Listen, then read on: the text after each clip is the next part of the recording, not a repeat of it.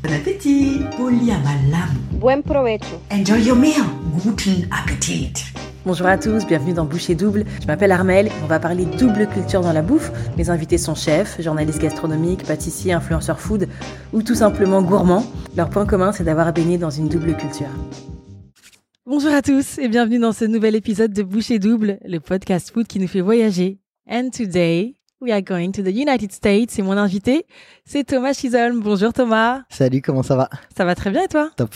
Merci d'avoir accepté euh, mon invitation. Avec grand plaisir. Merci de me recevoir euh, dans ton resto Chocho dans le dixième. Alors, le grand public t'a découvert pendant la saison 12 de Top Chef. T'es pas passé inaperçu grâce à tes, tes dressages, ta créativité, ton côté artistique.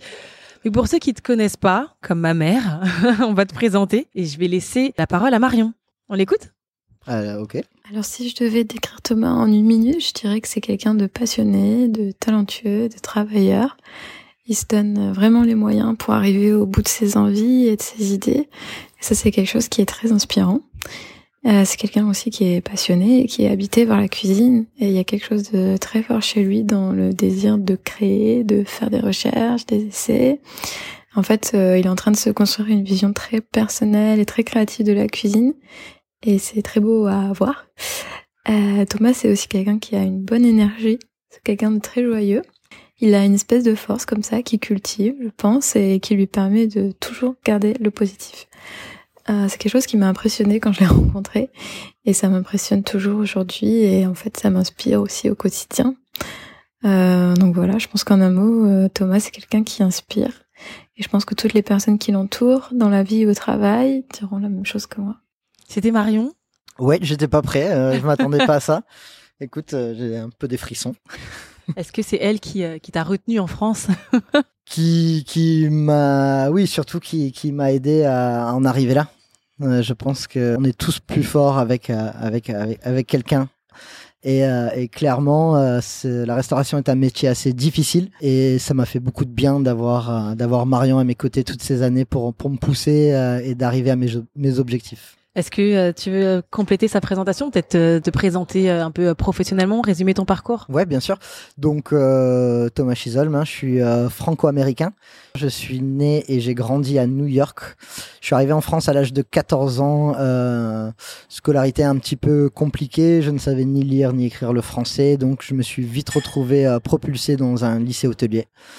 voilà, c'est quelque chose que j'ai fait un petit peu au, au pif et en fait la passion est venue avec les années de travail, euh, avec l'expérience, avec euh, bah, tout le mal que, que j'ai pu me donner pour euh, pour voilà pour pour faire le job tout simplement. Donc donc voilà, je suis je suis arrivé à Perpignan dans le sud de la France, euh, où j'ai toute ma famille à côté de ma mère, où j'ai démarré le lycée hôtelier. Je l'ai ensuite enchaîné avec une petite expérience en Californie, euh, un petit peu douteuse.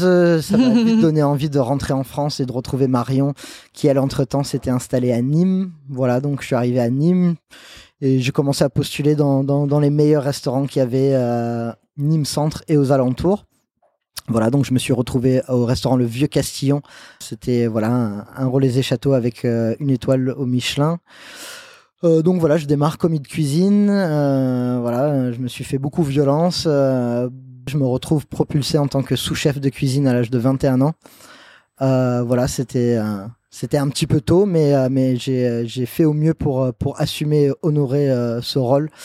Euh, et ce titre que, que mon chef m'avait donné. Il a eu confiance en toi? Il a eu confiance en moi et je trouve que ce qui est encore euh, plus beau, c'est que il n'a pas essayé de me retenir. Il voyait bah, cette passion qui, qui, était vraiment en train de me prendre au trip. Il, il me voyait, euh, voilà, performer dans, dans mon métier. C'est lui qui m'a conseillé de partir à Paris.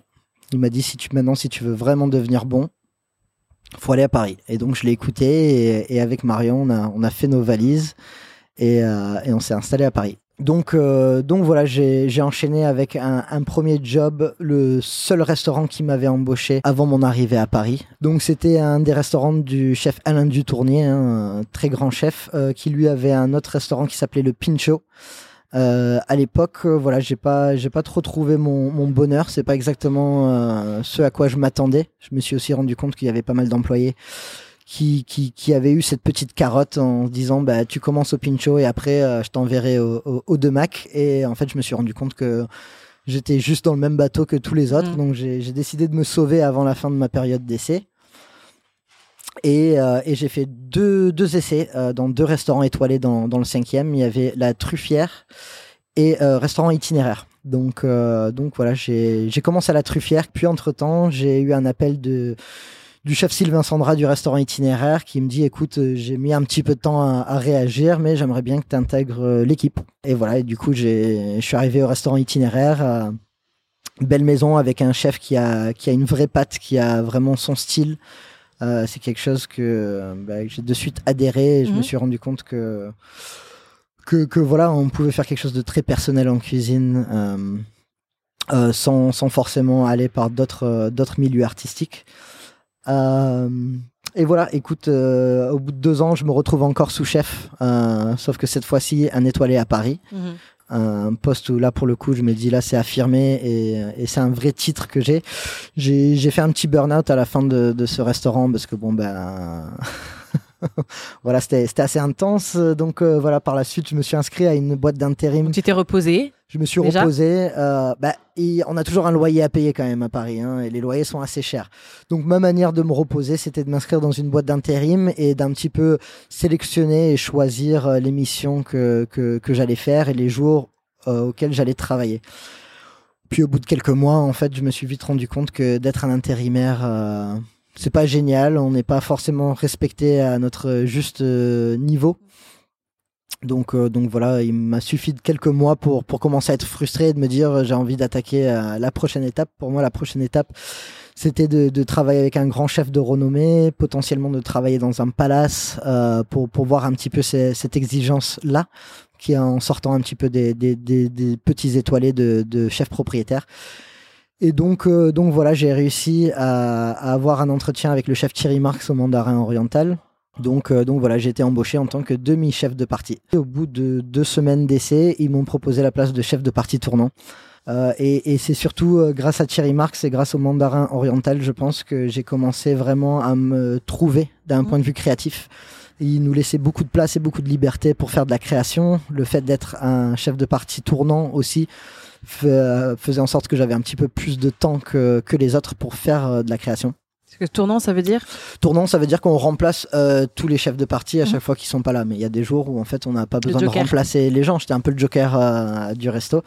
Ça m'a permis de, de me concentrer sur beaucoup de, de créa, euh, beaucoup de plats qui qu'on a mis à la carte. Je sais qu'il y a encore aujourd'hui un plat qui est encore à la carte au sur-mesure que j'avais créé il y, a, il y a plusieurs années. Super.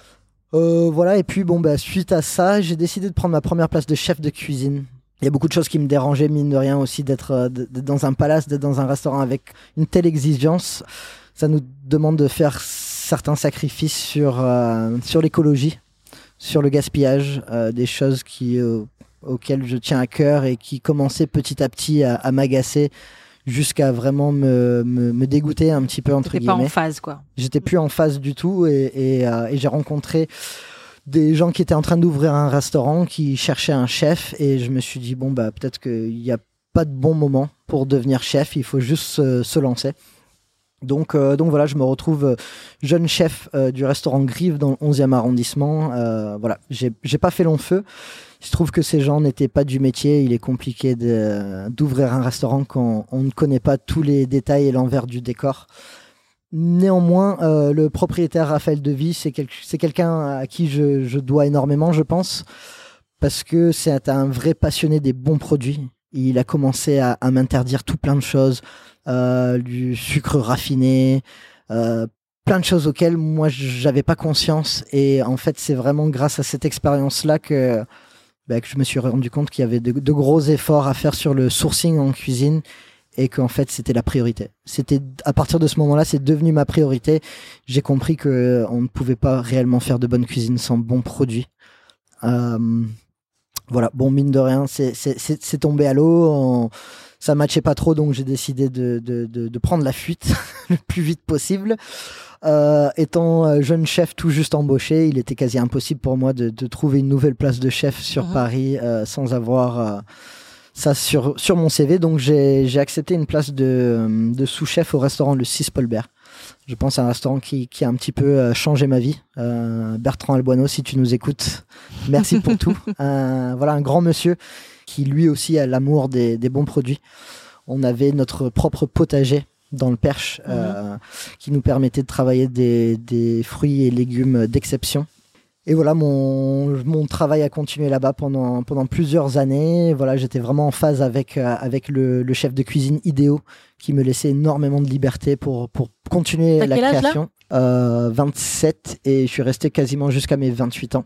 Et puis un jour, euh, bah, j'ai un ami à moi qui me dit, écoute, euh, le restaurant AT cherche un sous-chef. Pour la petite parenthèse, donc Atsushi Tanaka, chef du restaurant AT dans le 5e. Je suis fan de ce chef depuis que je suis arrivé à Paris parce que je suis allé manger chez lui. Et je pense que ça a été pendant des années ma plus grosse claque culinaire. Euh, et visuellement aussi, euh, j'avais lu un article où, euh, où Pierre Gagnère disait euh, euh, Atsushi Tanaka est le Pablo Picasso de la gastronomie. Et moi qui avais toujours été attiré par l'art, euh, je me suis dit il faut absolument que j'aille travailler euh, pour ce chef. Alors forcément, dans les petits restaurants où il y a trois quatre cuisiniers, le, le poste de sous-chef est assez rare. Donc même si j'étais heureux au Cispolberg, j'ai pas cherché à comprendre. J'ai fait un essai et, euh, j'ai chopé la place de, sous-chef. Entre temps, pour euh, pour redire de ma période au Cispolberg, euh, j'avais commencé à candidater pour euh, pour l'émission Top Chef parce que c'est un ami à moi, un ami chef euh, qui lui avait postulé, qui avait été pris, qui, voilà, qui m'a un peu chauffé pour me dire allez vas-y on se fait ça ensemble. Euh, ma candidature était arrivée un petit peu tard, donc euh, donc euh, j'avais pas été retenu. J'étais un petit peu vexé de pas avoir été pris, donc je me suis dit bon bah tant pis plus jamais. ils savent pas ce qu'ils ont loupé, voilà un peu aigri, Mm. un peu aigri comme ça. Je me retrouve chez Atsushi, tout se passe bien. Et puis premier confinement, comme beaucoup de cuisiniers, on se retrouve de gens de la restauration tout court, on se retrouve arrêté du jour au lendemain. Qu'est-ce qui se passe? Qu'est-ce qu'on fait? On commence à se reposer plein de questions sur euh, sur notre métier, sur notre avenir. Euh, bon, ben, ce qui est normal, c'est juste qu'on avait enfin le temps de se poser des questions. en général, on n'a juste Mm. pas le temps. Euh, et à ce moment-là, c'est la production de Top Chef qui eux me rappellent et qui me disent écoute, on est désolé, on est un petit peu passé à côté de ta candidature, mais on aimerait vraiment que tu repostules pour cette année. Et là, tu dis, bah non, hein, bah c'était avant. Donc euh, bah, je, je dis non au début et il Ouais. me rappelle et, et bon bah finalement je craque et je dis bon bah allez vas-y euh, ça, me- ça me coûte rien. En revanche euh, voilà je, je me suis dit que je voulais pas en parler à mon chef pour ne pas le décevoir parce que je me suis dit écoute j'estime que c'est un grand chef que tout grand chef mérite d'avoir un, un- un grand sous-chef et que pour lui ça pourrait être décevant de se dire que son sous-chef n'a pas le niveau pour, euh, pour intégrer Top Chef. Donc, euh, donc je me dis Ah, je vais garder ça un petit peu en ce crédit et, et si je vois que euh, je pensais que commence à voir le bout du je tunnel. pensais que tu voulais pas lui dire pour pas lui dire que tu allais devoir le quitter pendant. Non, non, non, Ok. c'était vraiment par, par fierté de me Mhm. dire, bah, il risque d'être vexé de se dire Mhm. que son sous-chef n'a pas les moyens. Donc je décide de garder ça pour moi. Sauf que euh, le revers du truc, euh, bon, ben c'est quelqu'un qui a énormément de fierté, qui fait aussi partie de, de sa culture. Et donc pour lui, ça a été un énorme manque de respect Oh. de ma part de, de m'engager dans tout ça sans lui prévenir. En fait, c'est un jour euh, M6 qui appelle le, le restaurant. Et donc lui, il comprend pas, il dit euh, mais non non, vous vous trompez. euh, Thomas, il m'aurait jamais fait ça. euh, il m'avait pas prévenu. C'est impossible, c'est impossible. Jusqu'au jour où on s'assoit et je lui explique que bah si bien effectivement c'est possible et c'est ce qui s'est passé. Voilà, on s'est malheureusement quitté en, en mauvais termes. Oh. Ça s'est vite rattrapé. Ça s'est vite rattrapé. Il a commencé à regarder l'émission. Il s'est dit bon bah en fait, euh, je vois que ça valait le coup. Et aujourd'hui, euh, voilà, j'estime qu'on est amis. Mais voilà, il y a eu cette, euh, cette période un petit peu un petit peu complexe. Et puis bon bah voilà, là je me retrouve euh, dans un hôtel un peu douteux à la Villette, entouré de plein d'autres jeunes dans l'hôtel. Alors on est là, mais toi tu, tu, tu- tu le fais toi Mais tu Ah, On ne sait pas trop quoi dire à qui. Et puis voilà, on se découvre un petit peu tous entre nous, euh, tous les, les, les jeunes chefs, les- la, la future promo de, euh, de la nouvelle saison de, de Top Chef. Voilà. Et voilà, et c'est là que, que tout pas commence, recommence, Ouais, ou un nouvel élan. recommence, une, euh, voilà, un, un nouveau début, un, un nouveau, Nouveau chapitre peut-être, un nouveau départ. Exactement. Donc euh, voilà, on se retrouve dans projeté devant euh, tous ces spots, tous ces caméras, tous ces journalistes. Donc on a un petit peu tous perdu. Hein. Mais, euh, mais voilà, on était tous très soudés. On commence euh, rapidement à, comprendre un petit peu euh, comment, comment fonctionne l'émission. Et, je pense que d'épisode en épisode, on, on, se sentait de plus en plus à l'aise. On, on, arrivait à se dévoiler culinairement de plus en plus. Voilà, c'était une très belle expérience. Je garde, je garde une légère frustration de ne pas être le gagnant. Hein, je veux dire les choses clairement. Normal. Mais, mais moi, j'avais toujours vu ça surtout comme un tremplin et pour moi, il fallait surtout avoir l'intelligence de, de, bien rebondir. De transformer l'essai. Et de transformer l'essai. C'est exactement ça. C'est vraiment ce que, ce que j'ai essayé de, de, faire. Et puis, euh, de par des connaissances, quelques coups de fil, euh, je me retrouve euh, sur l'île Saint-Louis, au restaurant Les Fous de l'île. Un restaurant auquel j'étais passé devant peut-être 400 fois. Et là, ben voilà, le destin, je me retrouve à l'intérieur de ce restaurant en train de discuter avec le propriétaire, en train de parler d'une éventuelle euh, collaboration d'ouverture de restaurant. Il se trouve que ben, le bonhomme que j'ai en face de moi, Boris Bazan, je sais pas pourquoi, mais je sens que ça match de suite. Il y a un clic, il y a un truc. Je le vois avec ses Jordan et sa, casquette à l'envers. Hmm. Le restaurant, il est propre, il est plein, ça fonctionne. Et je me dis, putain, voilà un mec où ça pourrait matcher. Donc, euh, donc voilà, réunion, deuxième réunion, troisième réunion. De là, ben, on commence à visiter des restaurants ensemble. Euh, on se retrouve euh, dans le Bel Ordinaire, euh, qui est aujourd'hui actuellement le restaurant Chocho. Donc voilà, grosse pensée pour, pour Sébastien Demorand aussi, un grand monsieur. Très grand monsieur que je regardais sur scène à Omnivore pendant des années, à, boire ses paroles.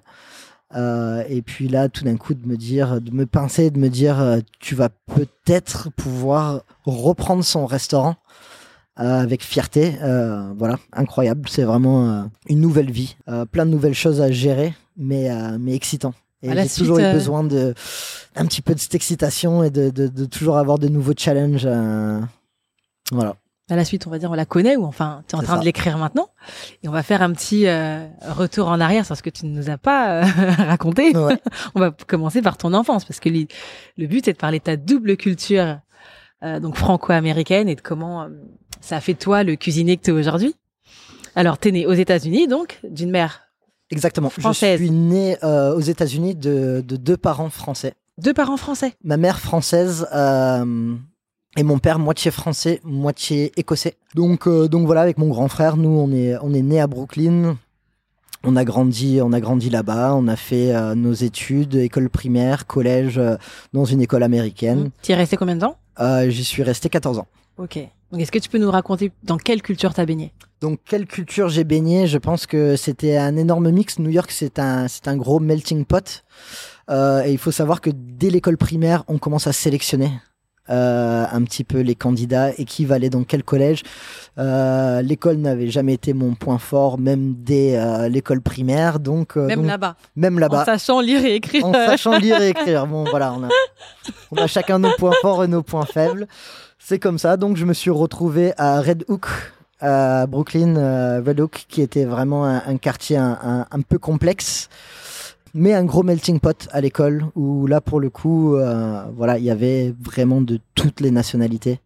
Voilà, il faut savoir aussi que mon père, qui lui aussi a des frères et sœurs qui se sont mariés et installés euh, aux États-Unis, donc euh, j'ai une tante italienne, une tante chinoise, et donc en fait j'ai toujours grandi entouré de plein de cultures. Mhm. J'ai toujours été à Chinatown manger du dim sum le dimanche en famille. J'ai toujours été invité au Nouvel An chinoise avec mon cousin, ma tante et, et, et toute leur famille. voilà ma, ma, tante italienne, voilà qui a qui a un peu de poigne et, toute cette culture de, la cuisine italienne. Euh, un gros bordel, je pense. un joyeux bordel. Un joyeux bordel, un, gros mélange. Euh, je pense que de suite, ça m'a fait une force parce que euh, j'ai une ouverture sur le monde et sur plein de cuisines du, du monde entier. J'ai des souvenirs hein, de, de Clinton Hill, où voilà, c'était un quartier habité par, euh, par euh, beaucoup d'Africains et de Jamaïcains. Donc j'ai pu découvrir la cuisine jamaïcaine à un âge assez jeune finalement. Et, euh, et bon bah tout ça, je m'en rendais pas compte à l'époque que ça allait me pousser à devenir qui je suis aujourd'hui. Ça nourrit. C'est avec les années qu'on se nourrit et qu'on se rend compte de, de plusieurs choses avec le temps. Avant tes 14 ans, est-ce que t'es- tu venais en France? T'étais déjà venu? Tu venais souvent? Ouais, alors mes, mes parents faisaient euh, d'énormes sacrifices euh, chaque année, euh, serrer la ceinture pour pouvoir nous offrir un billet d'avion avec mon grand frère pour venir voir nos grands-parents à Perpignan, où forcément j'ai passé tous mes étés en étant enfant, où ça aussi, ça fait partie euh, clairement de ma culture. La cuisine que, que nous faisait euh, notre grand-mère m'a énormément marqué. C'est une, très grande cuisinière qui, qui avait grandi, elle, malheureusement, dans une époque où, où les femmes n'avaient pas forcément le choix. Elle n'a pas eu le choix, elle n'a pas pu travailler, donc euh, ben, elle, a, elle, a, elle a réussi à s'épanouir comme elle le pouvait avec, avec ce qu'elle avait, et je pense que la cuisine en faisait clairement partie. Ok. Donc tu venais la voir souvent l'été, pendant les Exactement. grandes vacances. chaque été, chaque été, on venait en France. Et après tes 14 ans, est-ce que t'es souvent retourné aux États-Unis? Ah, alors, je suis, je, suis, je suis retourné aux États-Unis euh, plus au début. Voilà, j'y allais dès que je pouvais. C'était pas, c'était pas possible chaque année. Euh, mais bon, c'est comme ça. Qui cuisinait chez toi quand t'étais enfant? Mon père. Mon père cuisinait énormément. C'est un, un vrai amateur euh, de, de bonne cuisine et de bonne bouffe. Donc euh, je pense que vraiment mon, mon amour pour la cuisine vient, vient surtout de, de mon père et de ma grand-mère. Et vous mangiez quoi? Bah d'abord aux États-Unis. aux États-Unis, on, bon, on mangeait de tout. Hein, des, euh, ça, peut, ça pouvait être un pot-au-feu en passant par une, une soupe à l'ail. euh, Ton père il Euh, cuisinait plutôt des plats français? Voilà, ils cuisinaient beaucoup de plats français. C'est vrai que mes parents, ça leur faisait euh, bah, du bien de rentrer le soir et de pouvoir euh, bah, de manger un petit peu euh, de leur culture. Mm. Si, si ça se dit de manger de la culture. Et, euh, mais bon, forcément, euh, voilà. Il y avait une boulangerie qui faisait des baguettes euh, une fois par semaine et donc eux ils achetaient des baguettes pour la semaine et on les congelait et ils essayaient au maximum de, de, bah, de cultiver euh, ce côté français Une vraie avait. baguette ou euh, une Oh, baguette qui faisait une l'affaire quoi? Baguette qui faisait l'affaire, on va dire. Mais bon, voilà, moi j'ai des, des super souvenirs d'enfance où je veux dire, euh, j'ai invité des, des potes euh, dîner le soir ou dormir à la maison et, et putain, au moment de sortir le Roquefort, les mecs ils étaient tétanisés quoi. Il y a que mes potes chinois bizarrement qui, qui, qui aimaient bien manger le Roquefort. Les Américains ils avaient un petit peu plus du mal quoi. Euh, mais bon, c'est à ce moment-là aussi je me rendais compte que euh, ben, en fait que j'avais une autre culture, Mm. c'est-à-dire qu'il y avait tellement d'élèves euh, en primaire au collège on venait tous d'un endroit différent à New York. En fait, il y avait très peu de vrais Américains et de vrais New-Yorkais à l'école. On était tous des, des, des, des fils d'étrangers, quoi, et Qu'est-ce que d'immigrés. c'est hein. un vrai Américain? Voilà. Bah, je pense qu'un un, un vrai New-Yorkais, c'est un fils d'immigré. hein. Mm. Clairement. Et donc, euh, oui, oui, euh, j'ai quand même eu la chance d'avoir été bien nourri le soir. Parce que, bon, ben, le midi, euh, c'était une autre histoire. Mhm. On a été élevé au, au peanut butter and jelly sandwich. J'allais te demander du coup, c'est quoi c'est quoi le beef patty, des, Des quoi Beef patty. C'est quoi Alors ça, pour le coup, quand c'est bien fait, c'est extrêmement bon. C'est jamaïcain. C'est c'est du bœuf haché, replié dans, dans une pâte à base de, de farine de maïs. Et putain, en fait, c'est excellent. C'est excellent. Mais bon, la bouffe de la cantine à New York, c'était c'était pas trop ça. On n'avait même pas le droit de manger avec euh, une fourchette et un couteau Et vous mangez avec? Parce qu'il y avait trop de Violence. il y avait trop de violence à l'école. Ouais, on avait des détecteurs de métaux pour rentrer au collège. Donc que des cuillères en bois quoi. Et donc c'était ce qu'ils appellent un spork. Un Oui, spork, oui. c'est le mélange entre Ouais, la cuillère et la fourchette. Voilà. Ouais, ouais, On avait que ça pour manger. Ok. C'est un peu prison. Hein. Voilà. Et, et euh, on, on était, il y avait que du lait à disposition pour boire de l'eau. On était obligé de se lever et d'aller boire à la fontaine. Du coup, euh, voilà, j'ai passé toute mon enfance à, à- boire du lait à table. Ok. Bah, comme mes euh, parents ils voulaient pas trop. c'est très c'est assez anglo-saxon ça. Aussi, ouais, ouais, ouais, complètement. Et donc le goût de ton enfance, ça serait quoi? Le goût de mon enfance, bah obligé de dire un peanut butter and jelly sandwich. J'en- J'en ai mangé des milliers. Ouais. Ouais. Et toi, tu cuisinais quand t'étais petit? Je cuisinais pas du tout. J'avais aucun intérêt pour la cuisine. Tout a commencé suite au divorce de mes parents, où on s'est retrouvé à déménager avec, euh, avec ma mère et mon frère. Ma mère, du coup, elle avait euh, 1h45 minutes de trajet aller et retour. Et du coup, bah, en fait, on s'est mis à cuisiner avec mon frère, par, euh, plus par nécessité que par plaisir. Ça c'était en France donc. Non, c'était encore, c'était nos dernières années euh, à New York. Mhm. Voilà. Et tu cuisinais quoi? Ton, ton premier souvenir de toi en cuisine Euh, Une réussite ou euh, soupe, euh, de poireaux. quand même soupe de poireaux que, que, que nous faisait ma mère une fois par semaine, parce que ça coûte pas cher. Euh, mais je l'ai complètement loupé. On se contentait de pas mal de, de surgelés. On faisait euh, avec ce qu'on avait. Ton plat préféré euh, quand t'étais petit Mon plat préféré quand j'étais petit, C'était c'était le gazpacho que me faisait ma grand-mère euh, toujours notre premier jour d'arrivée en France. Je savais que euh, allait manger un gazpacho le soir. Mhm. Et ça c'est un truc euh, je sais pas, c'est un truc qui est euh, que j'ai gardé que T'en manges encore beaucoup? J'en j'en rêvais euh, quand j'étais aux États-Unis de retourner l'été et de manger un bon gazpacho frais. j'en mange beaucoup. ouais, ça m'arrive, ça m'arrive. Je cuisine de moins en moins à la maison, Mhm. que j'ai un métier qui me prend beaucoup de temps. Est-ce qu'il y a un plat que, que t'as beaucoup mangé, que tu supportes plus aujourd'hui, tu- qui t'a limite traumatisé, tu vois Un Dégoûté, écœuré, tellement t'en as mangé. Bah alors, c'est, bah, on va peut-être donner la même réponse et c'est peut-être le peanut butter and jelly sandwich. Voilà. tu C'est, de... une histoire de d'amour et de. on s'aime mais on se déteste. Entre l'amour et la haine, il n'y a qu'un pas. tu t'en fais plus chez toi. euh, Ah non non, je, je peux plus. ça y est. J'ai mis un dessert à la carte ici où on s'est amusé à, à- à le revisiter un petit peu, à, le transformer euh, légèrement. Mhm. Parce que, parce que bah, ça fait clairement partie de mon, mon ADN quand même. Est-ce que pour toi, il y a une cuisine euh, américaine, nord-américaine? Si oui, qu'est-ce qui la caractérise? Est-ce qu'il y a une cuisine? Alors, pff, faut, faut, faut, faut, pas oublier que les États-Unis a été créés par, par des étrangers, hein, par, euh, par des Européens surtout, qui sont venus coloniser les États-Unis, qui se sont ensuite transformés en, en pilgrims, comme, euh, comme on dit. Pour moi, la cuisine américaine a toujours été une histoire de, de cuisine du monde. Euh, quelque part, j'ai, euh, il m'a fallu de longues années pour commencer vraiment à, à m'intéresser à la cuisine américaine et voir qu'il y avait euh, certaines régions où il y avait une forte culture culinaire, mais vraiment très très forte. hein. Je pense, euh, je pense à, un Louisiane par exemple où c'est très marqué. Il y a des, des vrais marqueurs, beaucoup de, de légumes qui, qui venaient d'Afrique, qui ont été replantés aux États-Unis, qui ont été cultivés depuis des centaines d'années. Alors on serait qui pour dire que euh, c'est pas devenu un légume américain aujourd'hui? Il y a, y a, y a tout ce, ce côté des cajun aussi, hein, où, où, où là pour le coup il y a une vraie identité culinaire. Pense La que soul le- food la soul food c'est incroyable quand c'est bien fait, c'est tellement bon et tellement sous-représenté Ouais, d'un point de vue gastronomie, je trouve. Mais c'est extrêmement bon. C'est vrai que après réflexion, je trouve que la culture culinaire est peut-être un petit peu plus forte dans, dans le sud des États-Unis, où malheureusement, heureusement, euh, ça fait partie un petit peu de l'histoire du monde, mais euh, mais c'était des gens beaucoup plus conservateurs. Et du coup, bah, quand on est conservateur, on conserve Mm.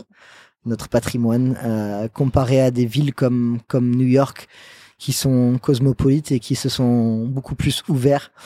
Euh, mais en tout cas, il m'a fallu de nombreuses années pour euh, pour affirmer et assumer mon côté américain Ah oui euh, en cuisine. En cuisine Euh, Mhm. J'avais un peu honte euh, au début de dire que d'annoncer que j'étais américain parce que mes premiers stages, bah, les gens ils se foutaient un petit peu de ma gueule, ils, ils me disaient bah, Tu vas bah, nous tu faire vas un burger, voilà classique. Du coup, c'est pas du tout quelque chose que je mettais en avant, bien au contraire, c'est quelque chose que que je cachais un petit peu jusqu'au jour où bah déjà d'arriver à Paris, ça a fait beaucoup de bien de de, de revoir tout plein de cultures plein de communautés qui, qui étaient épanouies et, et c'est là où en fait je me suis rendu compte que bah, qu'il fallait pas avoir honte de nos racines, bien au contraire. fier. Mhm. faut en être fier et les mettre en avant. C'est quelque chose qui m'a pris euh, de longues années. Je pense que clairement euh, Top Chef m'a aidé à me réconforter là-dedans parce que euh, parce que j'avais l'impression d'avoir une voix suite à l'émission et, et, et à force de, bah, de de raconter mon histoire et de faire des interviews, bah, le fait de, de dire des choses à voix haute m'aider de me rappeler de certaines choses puis clairement à- à- suite à, à l'ouverture de Chocho euh, pour moi le mot d'ordre c'était cuisine d'auteur. Alors c'est quoi une cuisine d'auteur hein? C'est un terme qu'on balance comme ça qui, peut paraître ultra prétentieux et ultra pompeux comme ça. hein. Mais moi ce que je m'étais dit c'était euh, bah, je veux essayer de raconter mon histoire à travers ma cuisine. Et mon histoire c'est quoi? C'est euh, c'est ma famille euh, côté Catalogne, c'est l'enfance que j'ai eue aux États-Unis, c'est c'est tous ces mélanges de cultures qu'il y a au sein de ma famille à moi entre les mariages euh, et, et tout ça. Et donc, euh, pour moi, c'était quelque chose qui était important. En fait, si je veux être quelqu'un d'authentique, je, je dois faire quelque chose de personnel. Et donc, euh, donc voilà, c'est un petit peu l'état d'esprit de ce qu'on essaye de faire ici en cuisine à Chocho. J'essaye de, de jouer beaucoup sur, euh, sur des, des souvenirs, que ce soit des souvenirs d'enfance ou des souvenirs euh, d'il y a seulement quelques années. Mais mais voilà de vraiment de de, de comprendre qui je suis et, et ce que j'ai à, à, à donner et transmettre aux autres. C'est quand la dernière fois que tu étais aux États-Unis? Ça fait trop longtemps, six ans. Donc tu n'y vas pas assez souvent. Six ans, je n'y vais pas assez souvent. C'est vrai que je fais un métier qui prend, qui prend énormément de temps. Et puis voilà, après j'ai eu l'enchaînement euh, Covid, Top Chef, euh, ouverture de Chocho, qui a fait que j'ai dû, j'ai dû accepter de mettre un petit peu ma, ma vie de côté pendant quelques années. Si tu y allais là demain, ce serait quoi le premier plat que tu mangerais? Si j'allais demain à New York, alors le tout premier plat euh, serait un bagel. Mais un vrai bagel, hein, pas, pas les Bagelstein, euh, on te met de la dinde et du fromage de chèvre. euh, Non, le pain, le cream cheese, à la limite une tranche de saumon, c'est acceptable, mais tout ce qu'on rajoute en plus, c'est plus un bagel. Ok. Ah. Donc euh, clairement, le premier repas, ça aurait été un bagel sur le pouce. Et je pense que le soir, ça aurait été directement euh, direction Chinatown Pour? Pour bien manger de la bonne cuisine chinoise. On va parler tradition un peu maintenant? Ouais. Euh, quelles sont les fêtes qui réunissent euh, toute la famille à table aux États-Unis? Alors aux États-Unis, moi c'était un petit peu particulier parce que mes parents étaient français, donc euh, ils ont ils ont réussi euh, à s'intégrer un maximum, mais euh, mais c'est sûr qu'ils n'avaient pas la même culture de, de Mm. Thanksgiving par exemple que d'autres. Tu des Thanksgiving? Du coup on fêtait Thanksgiving chaque année, mais pas chez nous. On a on était invités Hum. au, au même endroit, un des meilleurs amis de mon père, qui nous invitait chaque année. Et là, on était réunis avec une, une bonne partie de, de ma famille. On a tous vu des, des- on a tous en tête des scènes de films avec de- Ouais, des scènes de Thanksgiving. Qu'est-ce que tu mangeais aucun souvenir d'avoir bien mangé. Ok. Qu'on soit clair, qu'on soit clair. Moi, maintenant, je revendique et j'adore ça, Thanksgiving. On le fête même à, à Chocho aujourd'hui. Euh, mais euh, en fait, moi, ce que j'adorais, c'était de se retrouver. Hum. Juste de se retrouver entre nous, de pouvoir aller euh, jeter un peu le ballon, un football américain, je précise, en, en bas de la rue avec euh, avec mes cousins. Et c'était plus ce, ce moment de vraiment de, de partage et, Et de retrouvailles. et de retrouvailles euh, qui était important pour moi. Et les desserts. Moi, je mangeais les desserts. Bec sucré. Pecan pie, pumpkin pie, euh, tout ça, j'adorais. J'ai toujours eu un petit bec sucré quand même. C'est pour ça que je me régale à, à- à faire la pâtisserie aussi. Mais, euh, mais la dinde était toujours trop sec. La sauce cranberry était toujours trop sucrée. Euh, bon, voilà. Et tu préfères à Noël ou Thanksgiving? Alors, euh, je pense que je préférais peut-être euh, Noël parce que parce que mon, mon père faisait toujours l'effort de nous choper des homards. Alors, bon, déjà, il faut savoir pour se remettre dans le contexte que le prix d'un homard de Boston n'est pas le même qu'un homard breton. Donc c'est beaucoup plus accessible, beaucoup beaucoup plus accessible. Et euh, chaque Noël, on mangeait des ho- homards euh, cuits entières, juste euh, juste qu'on trempait dans du beurre fondu comme ça. Et, ça c'est un, c'est un- beau souvenir que je garde. Et euh, c'est quelque chose que tu ferais aujourd'hui, un homard à Noël? Oui, complètement. On, on a fait un homard ici euh, pendant les fêtes. Il a été un petit peu détourné, mais oui, c'est un, c'est un produit que j'adore. Est-ce que, euh, contrairement aux idées reçues, on mange bien aux États-Unis? Sainement. Oui et non, j'ai envie de dire. On, on peut bien manger si on a envie et si on fait les- l'effort. Et si on a les moyens aussi, non? de le faire. Et, et ça demande aussi beaucoup de moyens. Quand on voit, ne serait-ce qu'à Paris, en France, l'écart des prix entre les produits bio et les produits conventionnels, bah déjà, il faut avoir envie de les manger ou faut avoir les moyens. Aux États-Unis, c'est c'est pareil. On peut on peut très très bien manger. On peut très bien manger, mais c'est vrai que dans une ville comme New York, les bons produits coûtent cher. Et je pense que si je suis devenu un amoureux des bons produits, c'est grâce au fait que j'ai vécu en France depuis toutes ces années-là. Et comment se passent les repas aux États-Unis? Alors, on fait combien de repas par jour euh? Les repas aux États-Unis, c'est un peu spé. Alors moi, j'ai été épargné ça euh, grâce à mes parents Mhm. français. Mais je veux dire, moi, j'ai des souvenirs en étant gosse. Tu sais, on, on joue au ballon, machin, on fait les cons dehors. Et il y a les parents qui les appelaient pour venir dîner à 16 heures. Ça, et moi, j'étais là, ben, moi, je mange dans 4 heures. Donc, euh, moi, perso, j'ai encore un peu le temps. En fait, tes parents, ils ont Euh, gardé le rythme à la française aux États-Unis. Ils ont gardé le rythme à la française et ils ont tout fait pour euh, manger et vivre à la française, même en étant aux États-Unis. Quand, quand j'allais chez mes amis, que je dormais chez mes amis, bon, ben, j'étais à table à 16 heures. Il y, a, y a un gros truc aussi où, où beaucoup de, de familles sont, les familles sont moins sévères avec les enfants, ils les laissent un petit peu faire ce qu'ils veulent. Euh, moi, ça, m'est arrivé, genre, on bouffait des céréales pour le dîner. Et est-ce les, qu'on. euh, les parents, ils mangeaient après, en fait. C'était toujours les enfants d'abord. Les enfants bouffent euh, des conneries, des mac and cheese, euh, des machins vite fait, bien fait, et ils se cassent. Et après, les parents, ils s'installent et eux, ils mangent un petit peu mieux. Mais du coup, bah, c'est un peu nul parce que bah, ils éduquent d'un point de vue cuisine pas très bien, pas très bien les enfants. On était un a- petit peu libre de faire ce qu'on voulait. euh, euh, L'importance du repas familial à table. Il n'y a pas du tout l'importance du repas euh, familial. Je veux dire, il y a, il y a plein de, de, de gosses américains qui prennent leur, leur assiette et qui vont bouffer dans leur chambre, quoi. Tu vois, presque ils bouffent sur leur lit tous les soirs. hein. Voilà, c'est, c'est clairement une différence de culture. Est-ce qu'il y a un aliment ou un produit qui est présent euh, sur toutes les tables américaines? Euh, un aliment sur toutes les tables américaines, je dirais, je dirais le maïs. Maïs fait clairement partie de la culture américaine. Est-ce qu'il y a un plat euh, français euh, que tu cuisines et que tu maîtrises, auquel tu vas donner une petite touche américaine qui va faire la différence? Ça, c'est une super bonne question. Euh, Merci. En général, quand je crée, je j'essaye pas forcément de mélanger les deux. J'ai souvent une idée qui vient plus euh, de ma culture française ou une autre qui vient de ma culture américaine. Après, ils peuvent être complétés juste par euh, ma propre formation culinaire et ce que moi je sais et ce que je suis capable euh, de faire. Mais euh, je dirais que c'est souvent plus l'inverse. C'est souvent plus quand je détourne un plat américain où, où là je me sens même pas que je me sens obligé, mais que tout naturellement je lui apporte une petite touche française parce qu'il faut pas oublier que moi j'ai été formé, j'ai appris à cuisiner en France, donc euh, donc je suis un, un vrai cuisinier qui a des, des techniques Mm. euh, françaises. Et, et clairement, comme dans tout domaine, on, on- notre création est limitée à nos connaissances. Et moi, ma créativité, elle est limitée à ce que je suis capable d'imaginer ou à ce que j'ai déjà vu. Et du coup, pour le coup, ça, ça, ça marche plus dans, dans le sens Mm. inverse. J'aurais pas de réponse à te donner si mm, j'ai mm. déjà euh, ajouté un ingrédient américain sur un plat français. Et du coup, donc le plat américain que tu vas un peu franciser, ce serait quoi? Alors là, Ce serait comment? sur un coup de tête, par exemple, là en ce moment sur notre menu dégustation, on a un clam chowder. Pardon? Un clam chowder, donc euh, clam chowder avec l'accent. C'est euh, la traduction littéraire, c'est euh, une chaudrée de palourde. Euh, donc voilà, c'est une soupe euh, qui vient du Massachusetts. Euh, moi, j'avais une partie, une partie de ma famille qui vivait à Boston, famille irlandaise. Donc là, encore une fois, on mélange un petit peu les cultures, tout ça.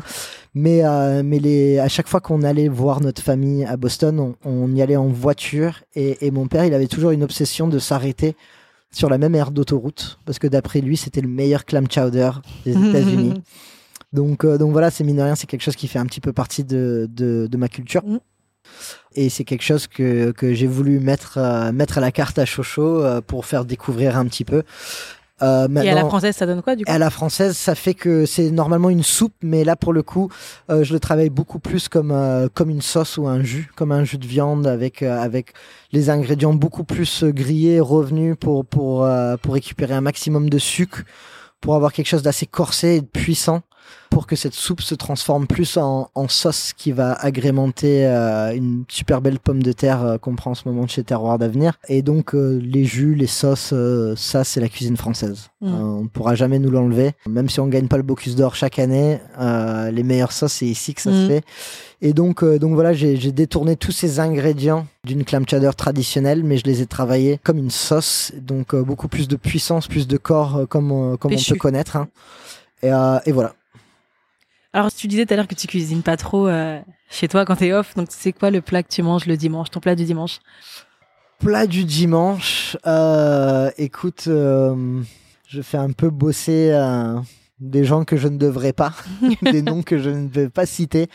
Mais, euh, mais bon, souvent on se réveille un peu dans le dur, euh, fatigue de la semaine, petite gueule de bois, et on commande un petit brunch. Voilà. Ok. Je l'avoue, je l'assume. Je ne fais pas mes propres pancakes le dimanche. Ton plat euh, comfort food par excellence, ça serait quoi? Alors le plat comfort food par excellence, pour moi, ça reste le, le mac and cheese, parce que pour moi, quand c'est bien fait, c'est extraordinaire. À la truffe Euh, que moi, je- j'en fais à la truffe, Ouais, exactement. goûté ici. ouais. Moi, j'ai été élevé au, au- aux boîtes avec euh, une poudre. Donc, on cuit les pâtes, on mélange la poudre avec de l'eau et basta. Il m'a fallu de longues années pour commencer à faire des recherches sur la cuisine américaine et de me rendre compte que qu'il y a une petite culture de fromage dans le Wisconsin, dans certains États des États-Unis, où, où les fromages sont pas dégueulasses. hein. Ça rivalise pas avec euh, avec l'Europe, mais euh, c'est des fromages qui, qui, qui méritent d'exister. Et, euh, et quand on prend la peine de sourcer les bons produits et de faire un bon mac and cheese correctement, qu'est-ce que c'est bon? Et le plat que ta maman te prépare pour te faire plaisir? Alors, euh, là pour le coup, euh, là pour le coup, je sais pas si j'en ai. Faudra couper ça, hein. sinon ma mère elle va m'appeler. Euh, Je veux pas qu'elle cuisine pour moi. Non, non, mais je pense que je pense qu'en tout cas c'est pas c'est pas forcément le réflexe, mais je pense que le, le plat qui me fait le plus plaisir à manger quand quand quand je suis chez ma mère, c'est euh, c'est la soupe de poireaux qu'elle m'avait fait toute mon enfance parce Mhm. que parce que c'était bon marché, c'était euh, c'était peu cher et, et nourrissant, et elle a jamais changé la recette. Même en changeant de pays, cette soupe a exactement le même goût. Elle est toujours aussi bonne? Elle est toujours aussi bonne cette soupe. Attention, Donc, euh, maman et, t'écoute. et, et, et parfois, ouais, c'est euh, c'est les choses les plus simples qui nous touchent le plus, quoi. Donc, euh, pour moi, la soupe au poireau, c'est validé. Mm. Et est-ce que tu pourrais me donner une recette euh, facile à faire, peut-être franco-américaine ou pas, mais qui, euh, que les auditeurs pourraient refaire facilement, avec des ingrédients à portée de main? Alors, un, un bon grilled cheese, attention, je pèse mes mots, vaut un bon croque-monsieur. Ok? C'est le débat, mais, euh, mais voilà, il faut, il faut simplement se munir de trois ingrédients. D'accord? Du pain de mie, un bon cheddar et du beurre. Et idéalement, pour bien maîtriser cette recette, on laisse tempérer un petit peu le beurre, on fait un beurre pommade. Mhm. Pour ceux qui ont un micro-ondes, ils peuvent même le zapper juste quelques secondes pour vraiment bien napper les deux faces du pain. Ce qui fait que quand on va le mettre dans la poêle, on va avoir un truc ultra croustillant. Mm. Et là, on va avoir un vrai jeu de texture entre, entre la partie ultra croustillante du pain et l'intérieur du pain de mie qui reste euh, ultra moelleux, ultra tendre, avec ce fromage qui file un petit Mm. peu. euh, moi, je dis go grilled cheese. Ouais, là, tu m'as mis l'eau à la bouche. On va passer à la dernière partie de ce podcast. C'est le match France-USA. Donc, je vais te proposer deux éléments. Allez, Et tu vas me dire si tu le préfères euh, français ou américain. Tu peux euh, te justifier, tu as le droit. C'est parti. Donc, le petit-déj, tu le préfères français ou américain? Américain, Pancakes ou crêpes? Pancakes. Tarte au citron meringuée ou key lime pie? Tarte au citron meringuée. Tu préfères Ouais. Euh, cookies ou petit beurre? Cookies. Je pensais pas que j'allais donner autant de réponses euh, pour Ouais. les États-Unis, merde. Tu as le droit, on ne, on ne juge pas. J'essaye d'être sincère. Corn dog ou roulé saucisse? Alors ça, c'est un truc, le corn, le corn dog moyen est dégueulasse, hein, parce que c'est euh, c'est de la bouffe fabriquée par, par les grosses industries. Mais un vrai corn dog fait maison, c'est ouf. Et, et limite, j'avais oublié ça, je vais, je vais mettre un corn dog à la carte. Tu m'as- Je viendrai tu m'as goûter, hein. inspiré. euh, Cheesesteak ou jambon beurre? Jambon beurre. Un bon jambon beurre avec un, un bon jambon prince de Paris, euh, c'est c'est trop bon. Il faut des cornichons par contre. Mhm. Ouais. Euh, lait de poule ou chocolat chaud? C'est- marrant parce que euh, parce que on, a fait un dessert lait de poule euh, pour les fêtes Euh, et pour moi je le comparais plus au eggnog. Donc le eggnog pour moi c'est la vraie version du lait de poule anglo-saxon. Je pensais que c'était pareil. Non non non pour moi c'est plus un, un, un lait cuit avec un petit peu de jaune d'œuf et de sucre qui va donner la consistance, un petit peu de rhum, pas mal d'épices. Alors le eggnog c'est un truc euh, j'étais vraiment fan euh, sans alcool par contre Mhm. pour les enfants aux États-Unis. Euh, je ne buvais pas du rhum à, à 8 ans. mais du coup, euh, je ne veux pas du tout te vexer dans tes questions, mais pour moi, c'est incomparable. les, les deux sont extrêmement bons, mais, euh, mais j'avais du mal avec le, le chocolat au lait à la française. Mhm. Parce que bah, nous, on avait un épicier français dans le quartier. Et pour moi, c'était limite genre juste de l'eau chaude qui mélangeait avec des tablettes de chocolat. Mhm. Moi, j'étais un peu élevé au Nesquik, donc j'aime bien le côté un peu laiteux et Mhm. gourmand. Donc, euh, donc, allez, je vais dire euh, chocolate milk. Ok. Yellow mustard ou moutarde de Dijon? Ah, moutarde de Dijon. Euh, ça, c'est dégueulasse. euh. Ah oui, oui, non, non. Et bien sûr, j'allais te demander grilled cheese ou croque-monsieur? Ah ben voilà, voilà. Ah, écoute, euh, pff, on est quand même sur un 50-50 parce que les deux, les deux se valent s'ils ont été faits dans les règles de l'art avec les produits qu'il faut. Pour moi, c'est juste que le grilled cheese est un peu sous-coté en France. hein. Je vais essayer de ramener ça un peu.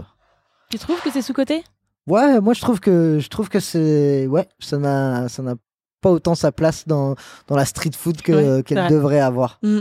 Euh, et d'ailleurs, hein, ça me fait penser aux bagels. Euh, je, je vais pas balancer de nom, mais ça m'était déjà arrivé de commander des grilled cheese chez moi d'une boîte qui fait ça très bien en France. Mais, mais je sais pas pourquoi on se sent toujours obligé de, de, de rajouter 10 000 ingrédients et Mm. on peut pas laisser les choses nature et La simples simplicité, ouais. Euh, Justin Timberlake ou Matt Pokora? Comme ça. Alors franchement, moi j'étais j'écoutais NSYNC. Ça fait partie de ma génération en ayant grandi euh, aux Ouais. États-Unis. Non, Timberlake, c'est un vrai artiste. Mhm. On aime ou on n'aime pas. Moi, je suis moyennement fan, mais putain, c'est un vrai chanteur. Et, et, et surtout, énormément de respect, euh, comme les Beyoncé. hein. Les gens qui arrivent à se détacher de, De leur groupe de leur groupe Mm. très pop et, et de se construire euh, une carrière euh, solo. Mm. Ça a du mérite. Donc, go, go Timberlake. Foire Saint-Martin ou Coney Island? Coney Island. Mais attention, c'est- un peu schlag Coney Island, hein, voire même dangereux selon Ouais, ouais, les ouais. heures à laquelle on fréquente. Mais euh, Parfois, ouais, c'est euh, interdit au moins de 18, hein, tous ces gens dénudés en tenue. voilà. Mais Coney ça- Island. Voilà, Coney. Island, ça, ça, ça, ça fait partie des, des, des bas-fonds de New York, mais, mais ça fait partie aussi de mon enfance euh, et, et- et de ma vie. euh, Donc, Coney Island, c'est génial. Paris ou New York? Oh putain, ça c'est dur. C'est très très dur. Je vais dire Paris, parce que euh, si je suis pas content, j'ai qu'à me barrer. Et je suis heureux à Paris, et, et- et non, j'adore. J'adore, c'est un. C'est beau, un peu sale par moment, mais c'est beau. L'architecture est, est incroyable et, et je m'en lasse pas. Je m'en lasse pas depuis toutes ces années. Et Perpi ou New York? Ouf. Putain, je suis. Je suis désolé pour, euh, pour toute la MIF catalan qui écoute, mais New York, euh, largement. largement. Et enfin, euh, tu vas mettre tout le monde d'accord parce que c'est une question que tout le monde se pose. Comment on souhaite bon appétit en anglais? Comment on souhaite bon appétit en anglais? Euh, On le souhaite pas, on le souhaite pas trop. Hein. Les États-Unis restent un pays extrêmement religieux, donc pour beaucoup, c'est euh, to say grace, faire une prière Mhm. euh, au bon Dieu pour pour le repas qui a été servi. Ça, ça se fait beaucoup dans la culture. Maintenant, vraiment juste le, le bon appétit. euh, on dit bon appétit avec l'accent. ça fait un peu, ça fait un peu stylé. euh, non, sauf si, si j'ai un oubli de ma part, euh, non, ça, ça se fait pas trop. Ok. Eh ben merci Thomas. Avec plaisir. Merci pour ce moment, pour, pour ce voyage express à New York, entre New York, Perpi et Paris. C'était avec plaisir. À bientôt. À bientôt. Merci d'avoir écouté cet épisode de Boucher Double. On se retrouve aussi sur Instagram, Boucher Double Podcast.